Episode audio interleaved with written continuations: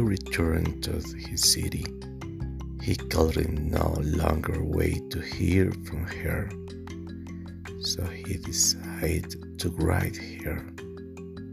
He trembled like a teenager every time he expected an answer from her.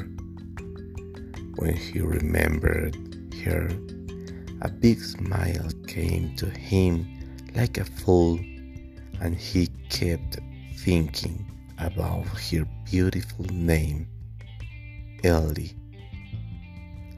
The sun finally shone as bright as Eli's pupils.